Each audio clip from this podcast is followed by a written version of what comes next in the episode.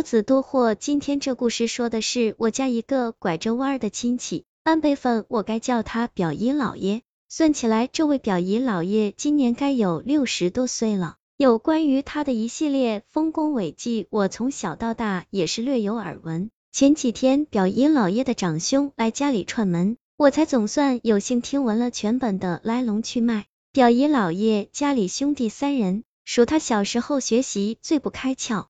小学时代终日神游，课堂上魂不守舍，一到考试就傻眼，交白卷基本就是常态化。老师三番五次跟表姨姥爷的父母恳谈，婉转的表示这孩子八成智商有问题，还是考虑退学回家找份工吧。表姨姥爷的爹妈真是没少着急上火，那个年代也不时兴报课外班找家教，盛行的铁律是棍棒底下出孝子，所以表姨老。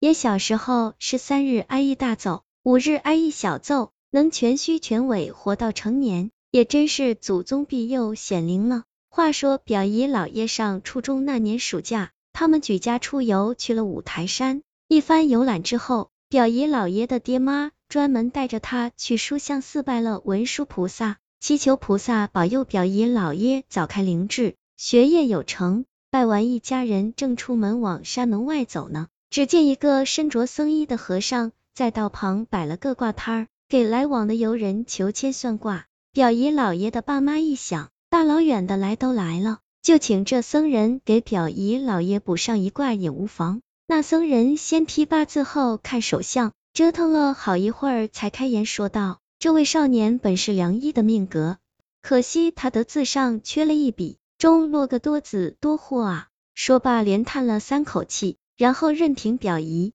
老爷的爹妈怎么打破砂锅问到底。老和尚再未发一语，一头雾水的二老心下琢磨：都说多子多福，怎的到了自己儿子这里就成了多祸呢？不过既是良医的命格，想来这小子今后错不了的。人嘛都总愿意相信和接受自己期许的东西。打从五台山回来，他们再收拾起表姨老爷来，下手都轻了好多。表姨姥爷一上高中，见证奇迹的时刻到了。他也不知受了什么刺激，跟变了一个人似的奋发图强，学习成绩突飞猛进，一鼓作气考上了一所全国闻名的医科大学。见着录取通知书后，表姨姥爷的爹妈还专门跑去五台山还了愿，对这文殊菩萨的金身三叩九拜，千恩万谢。大学毕业后。表姨老爷辗转进了医科研究院，从事医疗科研工作，专攻生殖医学方向。他们医科院有定点的下属医疗机构，专门进行辅助生殖项目，也就是帮不孕不育的家庭做试管婴儿。表姨老爷恰好牵头主责这项业务。起初几年，由于技术手段还不成熟，所以培育成功的试管胚胎寥寥无几。离医科院领导对表姨老爷的期许厚望更是相距甚远，为此表姨老爷也没少下苦功夫钻研技术，可成功率依旧不见提升。有一天夜深人静之时，表姨老爷又孤身一人扎在实验室里深耕，他突然鬼使神差的一闪念，悄悄用自己的种子替换掉那些送来做试管婴儿的，不也神不知鬼不觉吗？这邪恶荒唐的念头一经升起，便再难压制。表姨老爷瞒天过海，尝试了第一遭，胚胎发育正常，顺利着床。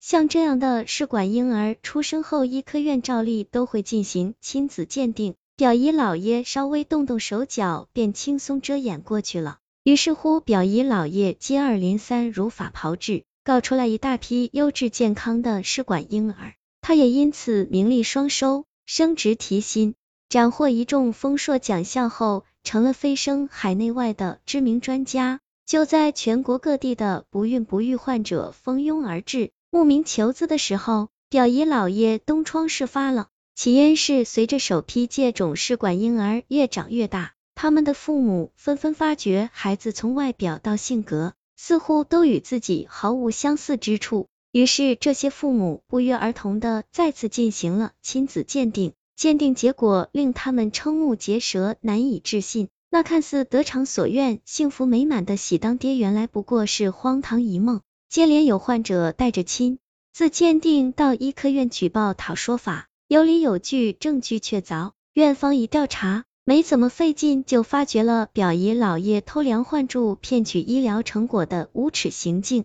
表姨老爷因此身败名裂，锒铛入狱，因学术不端和诈骗罪被判刑六年，取消一切学术职务，被医科院除名。医科院也因此蒙受巨大的名誉损失，还要支付所有被欺诈家庭一笔巨额赔偿金。其实能用金钱解决的事情都不算个事，那些被蒙在鼓里的家庭，今后要怎么面对曾一度爱若珍宝的心肝宝贝呢？真是想想就替他们感到闹心、揪心、糟心。五台山道法殊胜灵验早已不足为奇，高僧一眼看出了表姨老爷缺乏道德加持，纵然再有才能，亦难逃牢狱祸殃。古人云：德为才之主，才为德之奴。有才无德，儒家无主而奴用是矣，几何不魍魉猖狂？纵观古往今来。因为有才无德，翻车沦落的不计其数。可惜有些人一旦具足才华，变成了那个装睡的人，恃才傲物，以才凌人。待到跌跤落马之时，掬一捧辛酸泪，已无处可寻后悔药。